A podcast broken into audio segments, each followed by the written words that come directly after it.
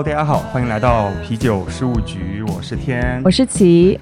啊，我们今天啊非常开心来到了贵阳，爽爽的贵阳。嗯，那贵阳除了是我心目中的精酿之都，咖啡文化也是特别超前。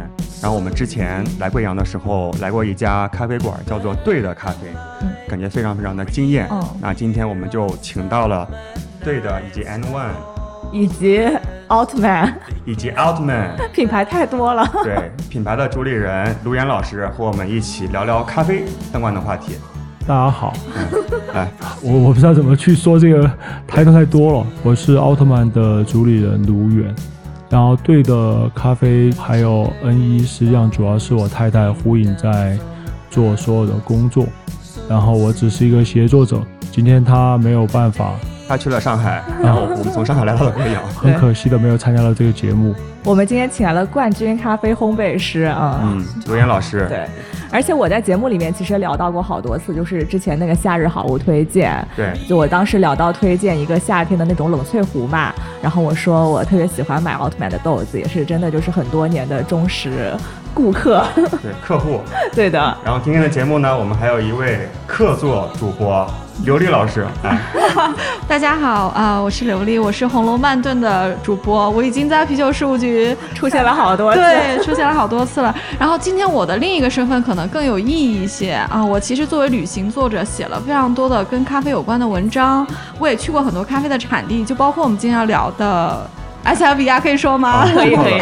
对，然后我还去过哥伦比亚，然后最近呃，我也是在给国内一个很有名的咖啡品牌，就是三顿半，作为作者和编辑参与他们的咖啡杂志的创作。这个杂志今年已经到第三期了，然后刚好我们对的咖啡也是贵阳的一个返航点，所以就是所以在录节目之前，就是刘丽赶紧抓着卢岩老师把工作给聊了，顺便把采访做了，然后真是有天意哈，就先跟着啤酒事务局来了贵阳。突然发现，哎，我们今天要录节目的点是三顿半的一个合作点，冥冥之中自有注定。对，但《红楼梦》里面大家不喝咖啡吧？呃，《红楼梦》那个时候咖啡可能还没有传到中国吧。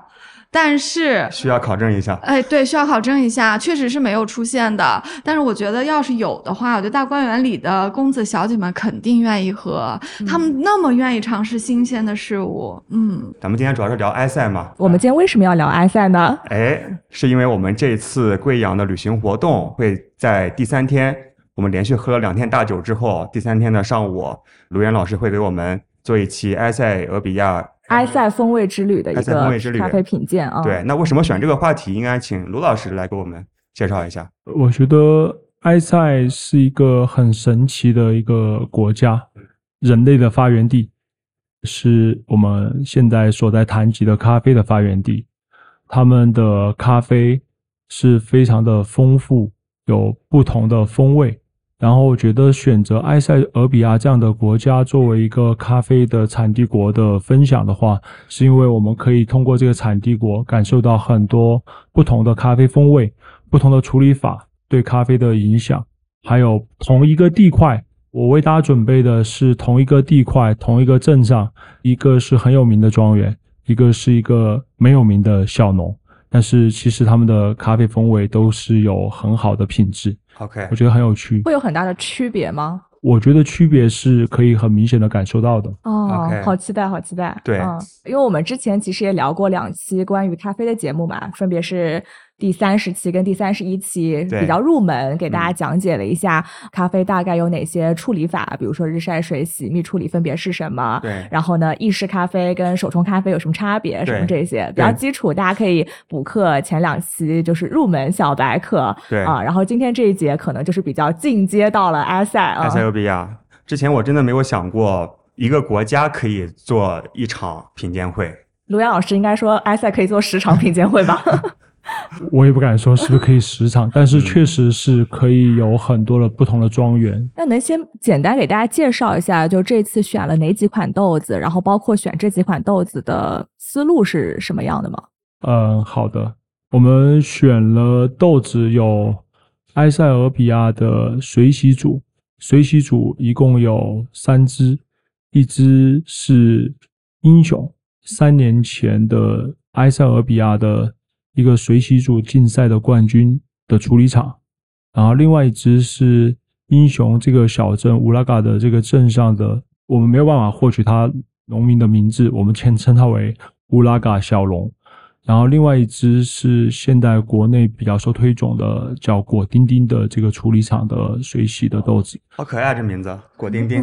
对对，我觉得取名字很重要。对。然后另外的是日晒，日晒的话，我们选择了我自己非常喜欢的一款正常的日晒，叫高斯处理厂的。然后还有一款的话，我选择了一个叫厌氧日晒处理法的，叫圣塔维尼的处理厂的咖啡。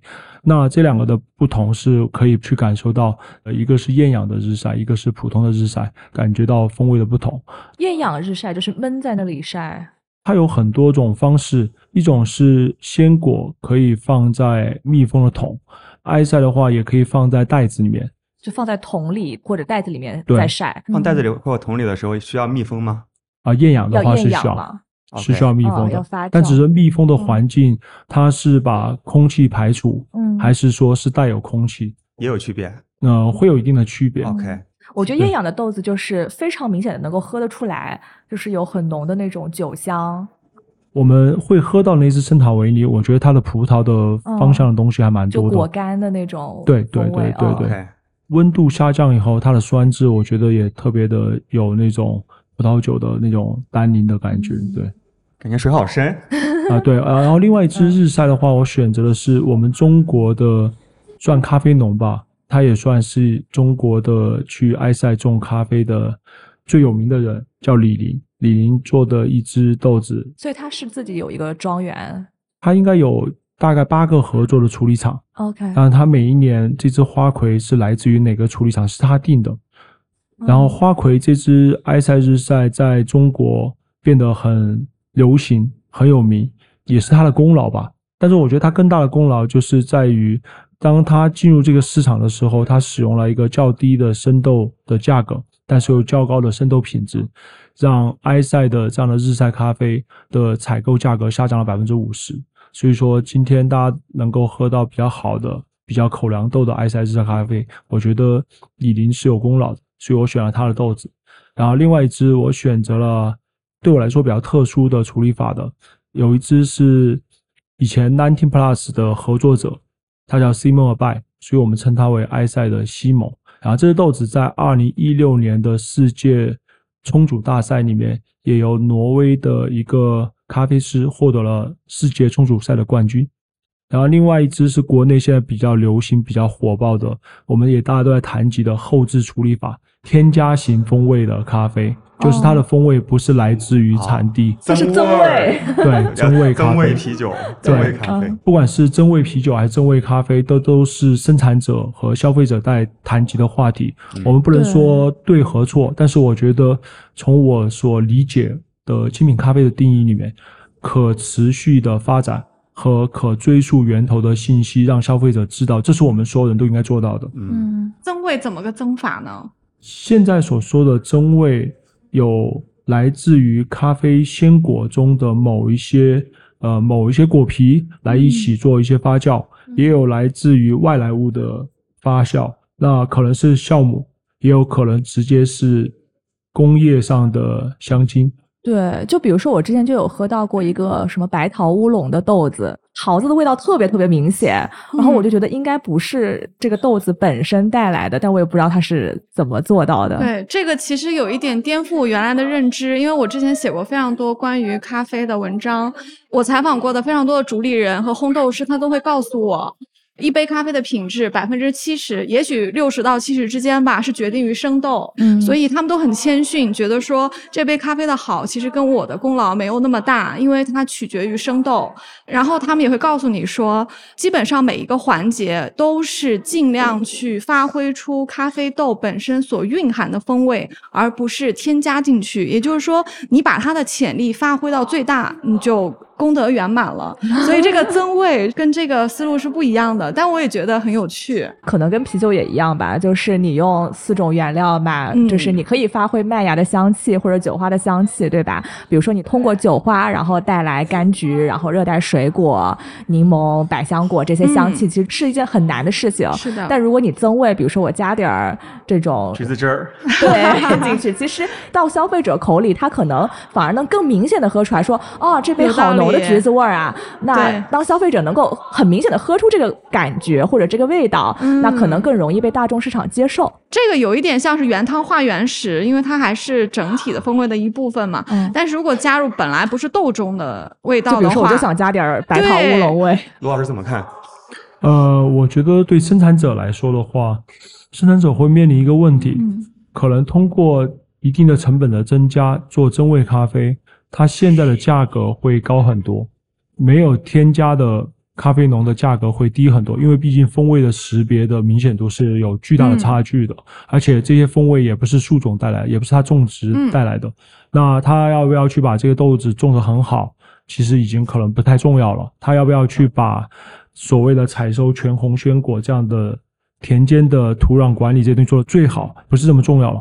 所以我觉得在咖啡农的部分的话，这个是一个他们比较在纠结的部分。嗯，那据我现在的很明确的定义的了解，就是在我们中国的农业里面是不允许在原物料的部分，特别是咖啡的部分添加的。所以说，在中国添加增味生产的部分，它是违法的。嗯，这是我的看法。OK。我听完有点百感交集，因为 因为说实在的，如果说增味如此重要的话，恰恰说明了咖啡作为一个非常特殊的农产品，就是它的定价是由消费者决定的。其实有多少能够真正的顺着这个价值链传达到种植者身边，这其实是我们需要三思的一个问题。因为种植的地方相对于消费的地方，它的经济一定是没有那么发达的。这里我们加入一点人文关怀，我觉得也是正常的。毕竟我们也希望种植者有可持续的收益嘛。另外一点就是，就像罗老师刚刚说的，如果在种植的时候，他对土壤的处理、对这个树种的这个安排已经没有那么重要，已经让位于最后一关，添加了更容易识别的这个味道的话，那其实在我看来，对匠人精神有一点点。嗯，有为啦，有点作弊啊。对，我不敢说他作弊，我只是觉得我们作为普通消费者的时候，我经常会有一种疑惑：如果消费者喝到一杯特别有风味的咖啡，他觉得是我烘焙的很好，他觉得是这位咖啡师萃取的很好，但其实都不是，只是我们做了一个很明显的添加，就像是你喝一杯三块钱的饮料一样。那其实我们是欺骗了消费者。但是如果说我们如实的告诉了消费者这是一个真味型的咖啡，然后消费者自己去判断、自己去选择，那我觉得这是可以接受的。嗯，但作为从业者，比如说我的风格是我不喜欢的，我觉得也是可以接受的。嗯，对。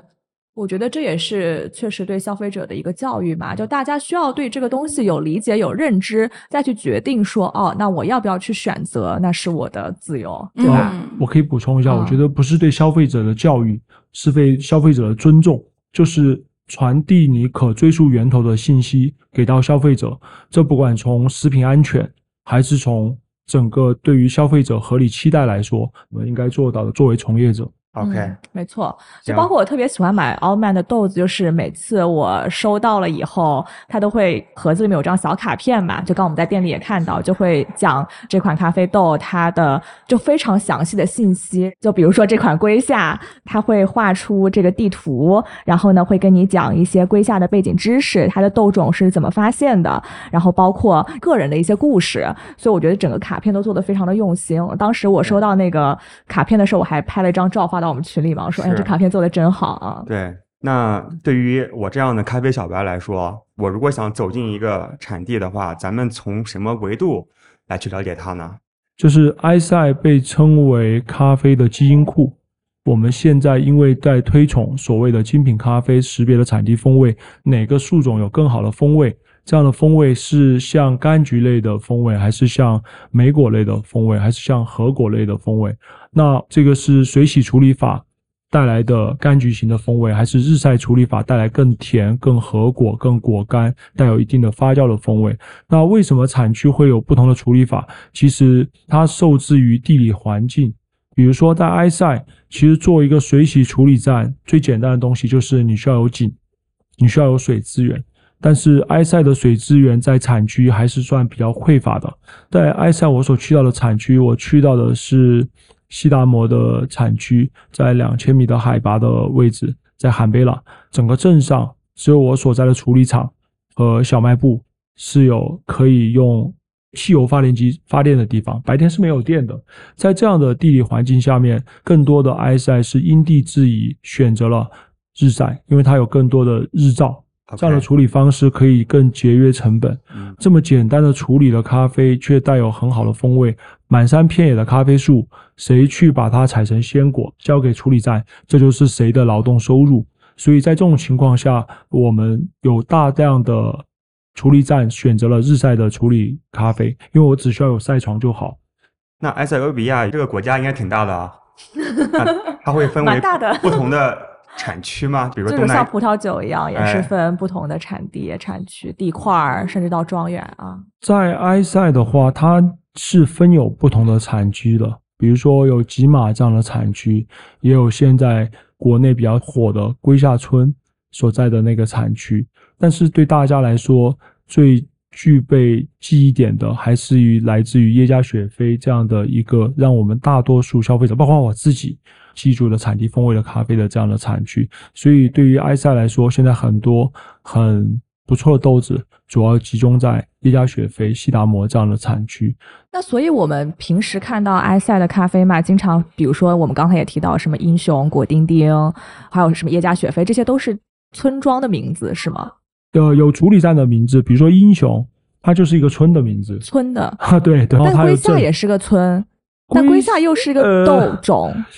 龟夏是一个豆种，所以正好它在 Geisha Village 的时候，它的这个名字就很就那个村就很占有优势哦。所以主要就是以处理站或者那个村来命名。至少现在是这样子。在我们分享会会有两个特别的命名，一个是叫花魁，花魁是我们赋予它的一个名字。哦，花魁到底是什么？花魁也是 geisha 的一种翻译吧，就是艺妓的一种翻译。哦，这是不同的翻译。对，李林把花魁这个豆子带到中国的时候，他给它取了一个中文名叫花魁。哦，以前没有人这样做过。OK。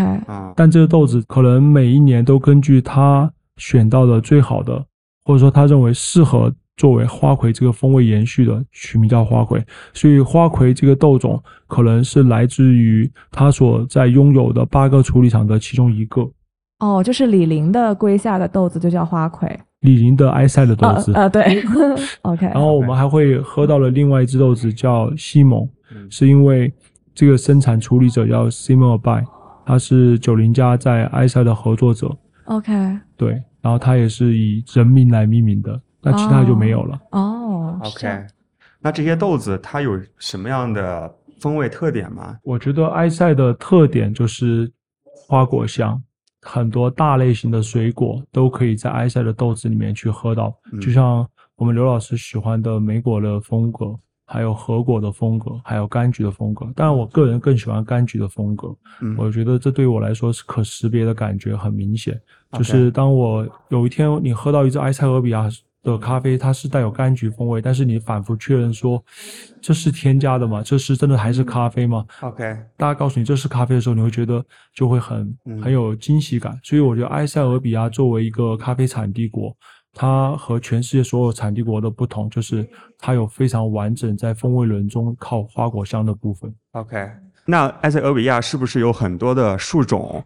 就是在很早期，甚至在近两年，其实埃塞都是以原生种来统一的去概括的去称呼所有的树种。然后埃塞有了自己的咖啡竞赛以后，就开始有树种概念的出现。但这样的树种大概就是研究所的编号。不是说埃塞有大概三四千个品种吗？没错。嗯。但是比如说我是处理厂种的是埃塞咖啡。我是不可能会这么明确说这个山头是什么什么树种？我可能印象很深刻的地方就是，我们旁边的处理厂就有咖啡树嘛，嗯，然后我们去剥开咖啡树种的鲜果，它是很小的豆粒，但是我们在走到山脚大概两百米的位置，它剥开就是一个 geisha，就很明确的是一个 geisha，长溜形的这种。但是作为处理厂，作为那些知识没有这么多的咖啡农。他们是没有办法获取到这种信息的，而现在这种信息被传递，也是出于商业的包装需求和对于未来的基因库的管理或是研究，近两年才有出现，但还没有普及到所有的咖啡的处理厂。那所以，比如说我买的西达摩的豆子，它可能是一块山好多不同的树种的豆子拼在一起，非常有可能是来自于不同的咖啡农拿过来交给处理站的鲜果。处理站的工作是收鲜果，而那些大部分的所谓的咖啡农，咖啡农其实他不是农民，因为他没有种那个树子，他这些所有的树子都是满山遍野长的，它是野生的，OK，它是老天爷给了这口饭吃，没有人去种那些树子，他就是摘了果子然后拿去卖，对。啊，哦，这样可能对你来说更清楚了。在哥伦比亚可能有很明确的说，我是采摘工，我是做种植管理的。种树苗管理的，我是农业专家，但在埃塞大部分的这种都是山头，就野生果子，它就是纯纯的野生果子。那比如说叶加雪菲跟西达摩这两个地方摘出来的野生果子。比如说，我们都用水洗处理法来做，有没有什么风味上的特点的关键词？通常现在我们会觉得两千米海拔是属于西达摩的海拔，然后大概在一千五到一千八属于耶加雪菲的海拔。那在两千米的这些水洗处理法的咖啡，它会更多的带有一些绿茶，带有一些柑橘中的偏柠檬的部分。那对于耶加雪菲的部分的话，它是比较偏。水果的酸甜更橘子一些，然后有更多的甜度，花果香的花香也会更突出一些。那西达摩现在也会在做一些树种的分开的处理，精细化的。对对，但但是对于我们来说，我只能很真实的告诉你，当我拿到了这个卡片信息说您购买的这个生豆是七四幺幺零，但是其实我也不太确定，从它的外貌长相来说，它是七四幺零，就像我们所有人。可以很明确的拿到这个东西，说这个豆子生豆是 Geisha，但是只有 Geisha 是不一样的。Geisha、卡杜拉都是比较容易去认的，还有 Pakmala 也是比较容易认的，但是大部分的树种它都没有这么容易去辨认。OK，特别是埃塞，因为它都是混合嘛，大家都采摘的红果都一样的。嗯，红果我只看它够不够红，我也看不到它的大小。我不是按红果大小采摘，我是按红果颜色去给钱。如果你的红果率，是按颜色给钱。对啊，你红果率高，你拿的就多一点。对对对。你红果率低，你就拿的少一点。红果表示完全成熟。对。嗯。嗯。所以你刚刚说的七四幺幺零是批次的名字吗？还是是一个树种品种名字？对，OK，就它可以叫琉璃，可以叫龟下。既然山头上有各种各样不同的树种，咖啡农送过来的可能是一个混合的，来自不同树上的，那是什么决定了它可以被叫做这个批次呢？什么决定了它可以被叫做龟下？是取样尝完之后发现它达到了这个标准，还是某一种风格特征？我觉得应该是我们通过一定的经验，发现这个山头的树种都是一个树种，然后我们送去做研究，研究机构告诉我们这个树种的名字，所以处理厂可以做这种。分批的处理和包装，说，哎，你采的是这个山头，叫七四幺幺零。嗯，那处理厂会不会有一个倾向，就是把树种也好，来源也好，相似的放到一批处理，这样味道会比较均一一点？我觉得做不到，因为所有的处理厂都希望有更大的产量。好的，谢谢，我已经接住了。不一样？我我比较特别。来，我们比较美。我们来了咖啡，来来来，咖啡咖啡，Cheers，好。Cheers 吗？咖啡咖啡干杯应该叫什么？我们可以说 Sunday，Sunday，就祝您健康。哇，Just 嘞，这就是埃塞的水洗处理法做的咖啡，就比较奶茶嘛，它的茶味和有一些橘皮的奶茶，橘子的味道很明显。橘皮吧，还没有到橘子，对，就是就日常咖啡。嗯，口感很好，就是比较的绵密。然后 夸下咖啡，不要夸奶好吗？因为因为这奶咖，他可可能可能天想说的是这个奶咖，个奶咖。对，我一般都是喝美式，就很少喝。这算是拿铁啊？这算是一个正常的牛奶咖啡吧？因为拿铁和卡布奇诺其实是取决于它的风味强度。像你拿到这个的话，因为是水洗处理法，所以它需要把奶膜做得更厚重一点，让更多的。呃，cream 和浓缩在奶沫的部分被你捕捉到风味，这样子。我就是想说这个。好的，好的呢，用技术。好的，就是因为在埃塞我们所获取的信息，咖啡农他需要卖更多的货，除非我们愿意出更多的价格购买他的服务，提升它的可溯源性，嗯，他才会有这样的工作的需求。啊，明白。而且。在整个的埃塞，我认为他们所获得的劳动收入和他们的工作应该还没有达到所谓的合理的比值。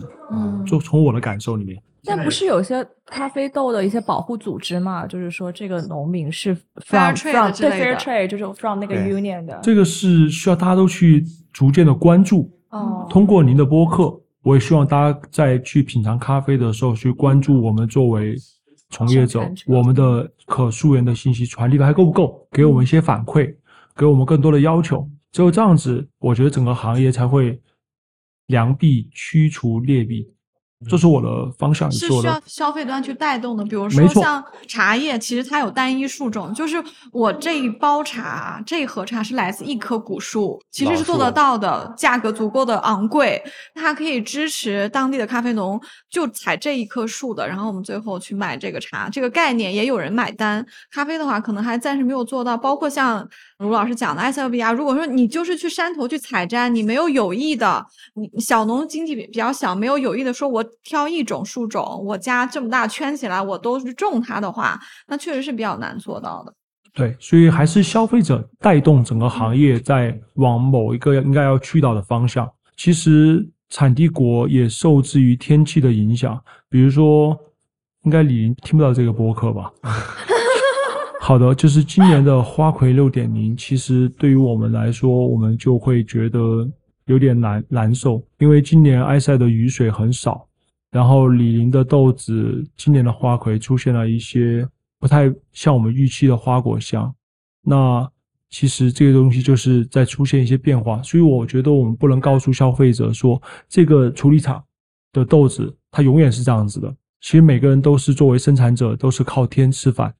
我很难去在这个播客里面去很绝对的告诉大家说，你一定会这样子的喝到很好的咖啡。就像刚刚你说耶加雪菲，对吧？没错。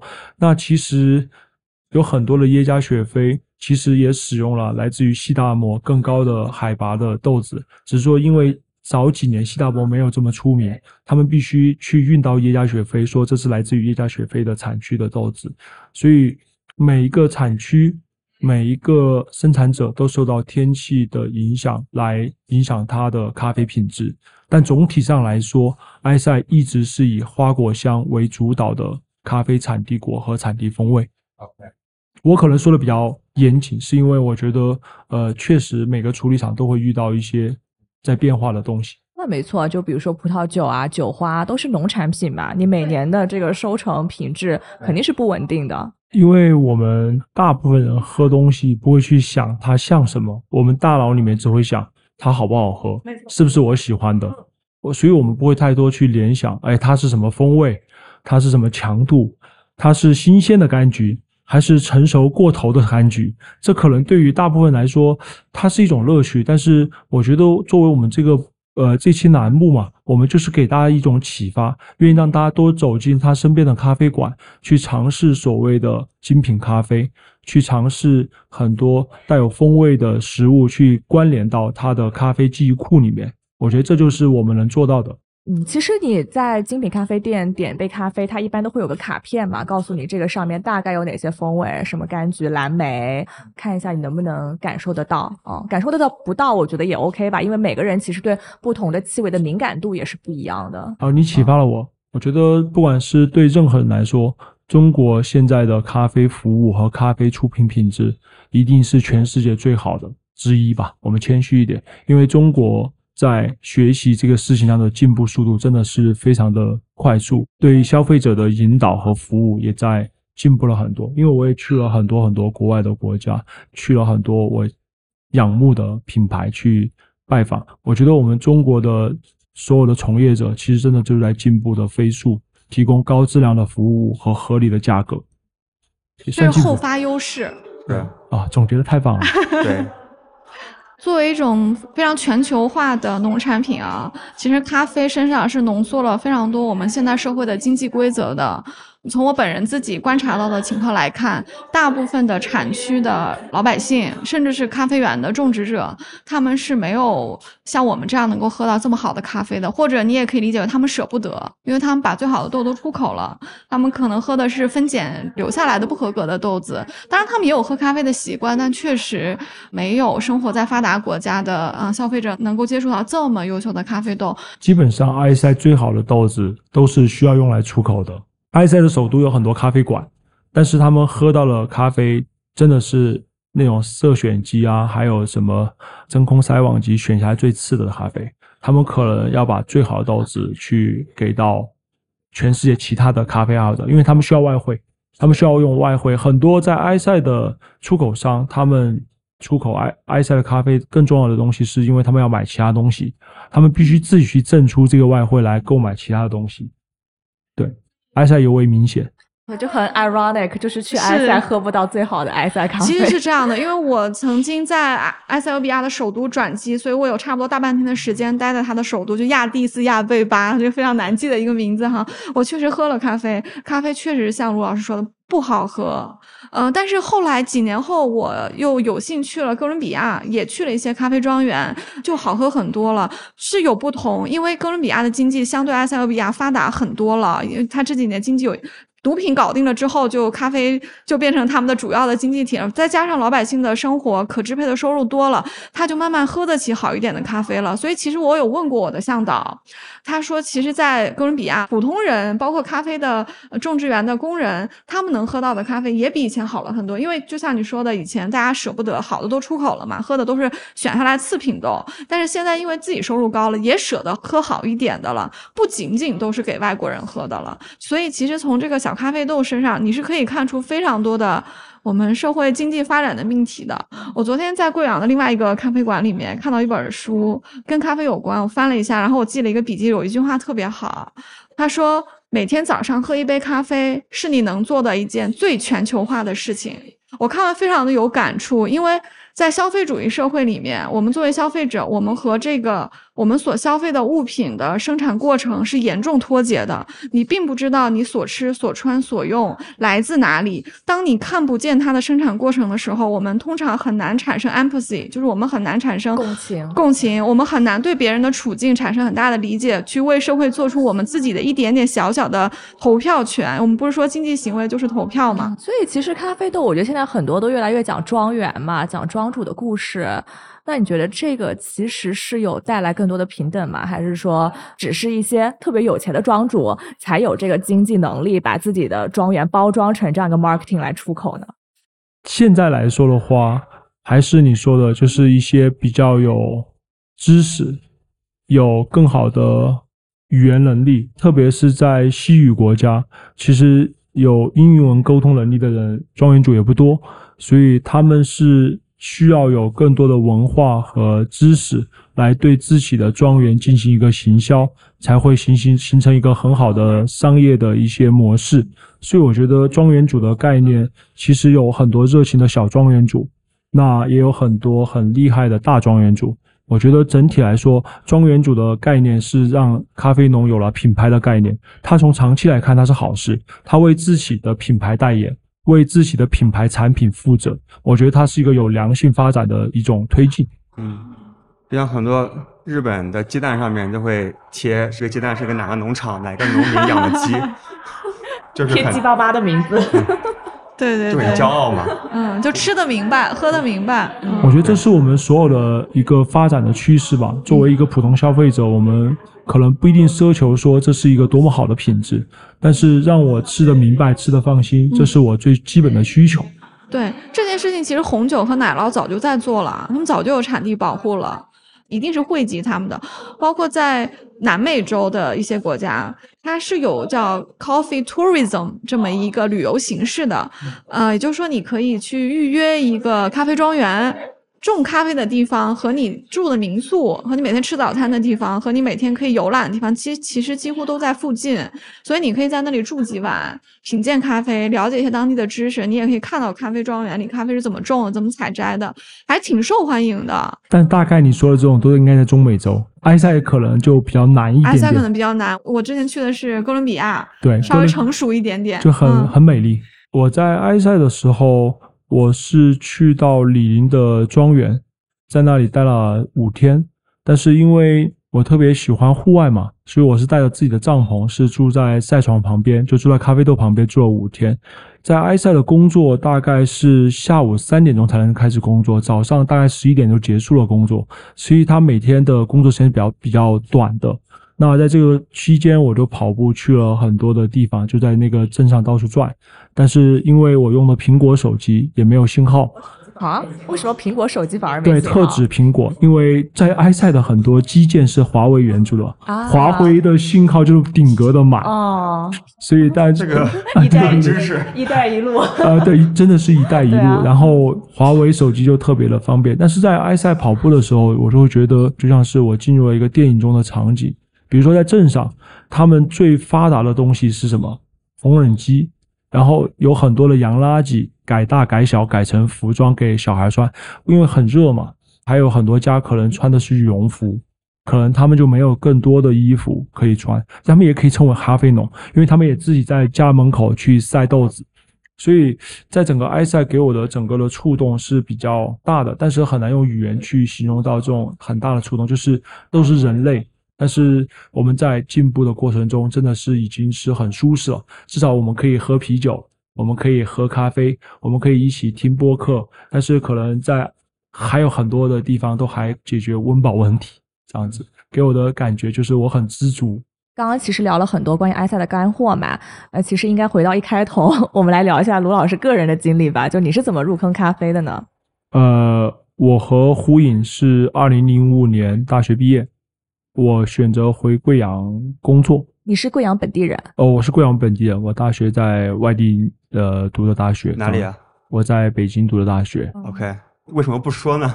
不是在本地念书嘛，那就是外地嘛，就这样。就外地这个 fact 更加重要。对对对对对对对。然后我们回来以后，我们就一起做了一家很小的咖啡馆，在零五年，那时候。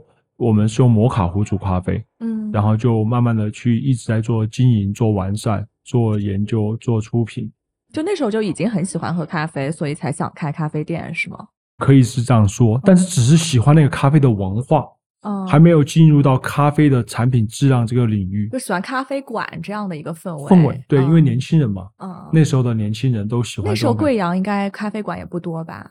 呃，那时候贵阳还是有很多很老牌、很。看起来很咖啡馆的咖啡馆，是不是类似于上岛那种？哎，对对对，就里面是沙发座，灯光昏暗，然后还有餐食，还可以打麻将。对，对对对，挺好的，可以喝啤酒。对对，都都都可以。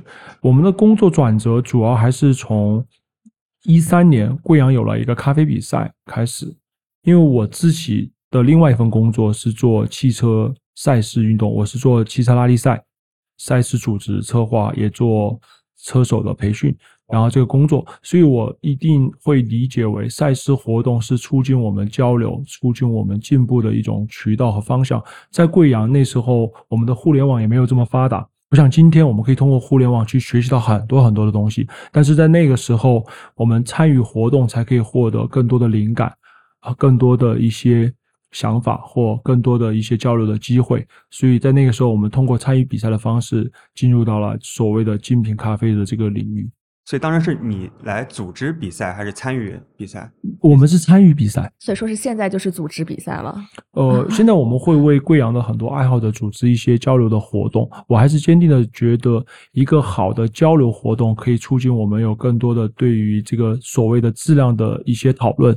那后来是怎么开始做奥特曼这样一个烘焙工厂呢？我们成为一家烘焙工厂，主要是因为胡颖获得了中国咖啡冠军，并不是因为我想去做工厂。而是胡颖获得了这个冠军以后，我就需要为他的比赛去做更多的烘焙的测试，需要买更多更贵的设备，所以我需要把这个钱挣回来，所以就成为了一家工厂。那挺好。我谢谢你。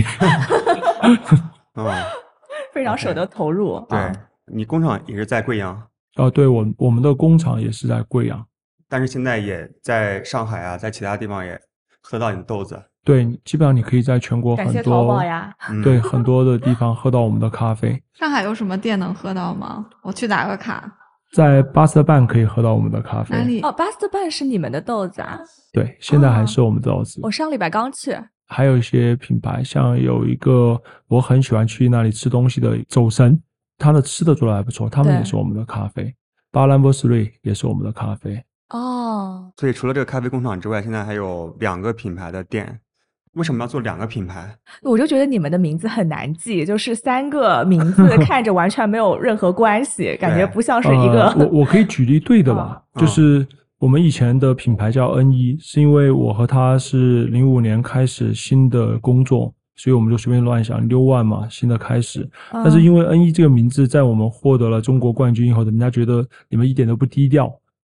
Number one，对对对对，呃，我其实没有，其实一点都没有。但是为什么要做对的咖啡？就是因为我觉得我们不需要充足指南，我们不需要 guide，，我们需要对的，我们需要属于自己对的那杯咖啡，是一种我们贵州的生活的哲理嘛，知行合一。王阳明所说的，不管说我们做工作还是做生活，只要我们选择我们认为对的方向，都是很好的。嗯，都是对的。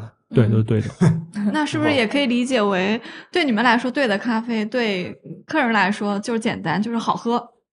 我们希望对于需要了解更多的像天这样的客户，去传递更多的背景知识。但是我们也希望，像只需要喝咖啡的人，在这个店里面，他只需要去喝杯咖啡，不要被打扰，比较纯粹喝咖啡的一个地方。对，OK，N 一接下来也还会持续的去用这个品牌。呃，对的，呃，这这这这是口语吧？就是 N 一，它对于我和胡颖来说，它就像是我们的精神支柱，像我们第一个小孩一样。我希望他以后都是会持续的在这个地方经营，然后并且有机会交给更有能力的团队的成员去发展它。我现在更多的时间精力就是陪我的小孩。所以 N 一未来会怎么发展，我们不知道。我们只希望就是让它一直开下去，并且能够让更多人在这里学会我们好的工作意识、好的工作习惯和好的工作方法。那你说创建奥特曼的最初是想要去研究比赛用豆嘛？但比赛用豆跟我们平时喝的豆的。差别能讲讲吗？呃，我觉得比赛的评委他是一种顾客类型，就像天是一种顾客类型，刘老师和你是另外一种顾客类型。你针对顾客的类型去研究让他满意的产品，这就是比赛。那比赛这个客户他的口味偏好是什么呢？我们的咖啡豆参加过三次世界比赛，嗯，就是胡颖参加过世界咖啡师比赛，也参加过世界咖啡与调酒比赛。我们也协助了另外一个中国的冠军，叫李思颖，参加过世界冲煮比赛。不同的评分标准，它就是不同的客户嘛。我认为咖啡师比赛的顾客更像是我们咖啡馆的顾客，可能有喝浓缩的顾客，可能有喝奶咖的顾客，可能喜欢喝到一些有啤酒风味的顾客。那我们就需要去迎合这样的顾客，去做出可以让每一位顾客有记忆点的咖啡产品。那对于冲煮比赛来说的话，我认为就是天所需要的那种。你能不能把这个树种特质讲清楚？你能不能把你的冲煮的理念讲清楚？你能不能给我一个很多的技术指标，让我知道你怎么做好这个东西的，让我有一个印象点，让我可以复制它。对，因为啤酒比赛嘛。比如说我这款酒就是一个 IPA，那 IPA 它有哪些风格的特点？比如说香气、颜色这些，你是不是有做到？就如果这款酒它就算酿的非常非常好喝，但如果它投报参加了 IPA 组的比赛，但并没有达到这些 IPA 应该有的这些特点，那它可能也没办法得到一个很好的分数嘛。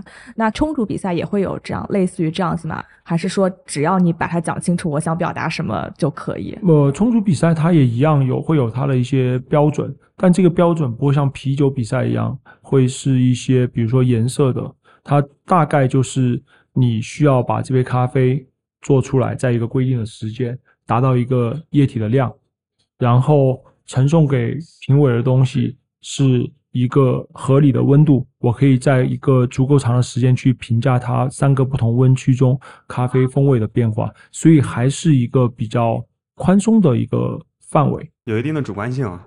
呃，我觉得是比较大的主观性。嗯，那他用的豆子应该都很贵吧？我觉得在中国来说的话，我们用的很多的豆子都是很贵的，但在世界赛场上来说的话，大家更享受想去传递更多可溯源的信息，更多通过自己的身体力行去做出一些新的树种的一些带动，更多的产业故事，更深刻的给别人感动的点的传递。我认为在世界赛上面的。比赛感觉和在中国赛的比赛感觉是完全不同的。可能我们的考试氛围比较浓郁，我们在选择咖啡豆的时候，我们更希望我们选择那种优等生、非常非常强悍的咖啡，让评委惊艳到。但这没错，这就是标准嘛。但是我们在世界赛的范围里面，我们我们会感觉到，其实更多人真的在享受这杯咖啡。所以冲煮比赛，咖啡师是可以自己选择这个豆子的，自己选择我怎么样去烘焙它，对吗？这三个比赛都可以，都。但冲煮比赛，它为了限制大家去做这样的事情，嗯，所以它有两个环节，一个就是我给你指定豆，对，这是我想问的，因为你需要平等嘛，就如果你就我用一个一千块的豆子，你用一个十块的，那嗯很难。所以它有两个部分嘛，嗯，它有一个指定豆，就是我们都发同样的豆子给你，不管你用什么器具。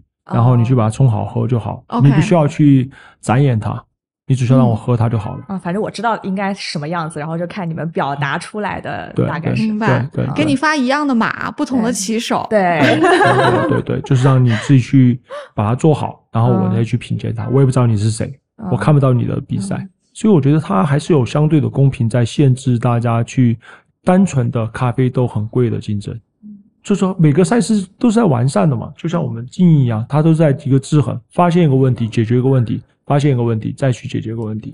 那烘焙比赛是比什么？是给你一样的生豆，看你烘吗？呃，烘焙比赛的话也很有趣。然后我参加过三次烘焙比赛，也评审过两年烘焙比赛。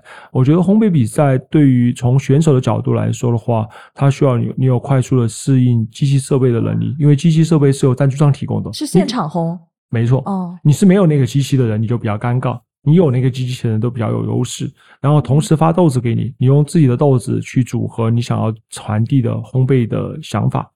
但是它有一定的技术指标，就是和你刚刚的 IPA 比较像。你填写的计划表，你必须按照你的计划表出到你填写的东西出来，这是技术。比如说你说你是一百八十度下豆，那你就必须是一样的，然后你才会拿到满分。猜的烘焙设置是。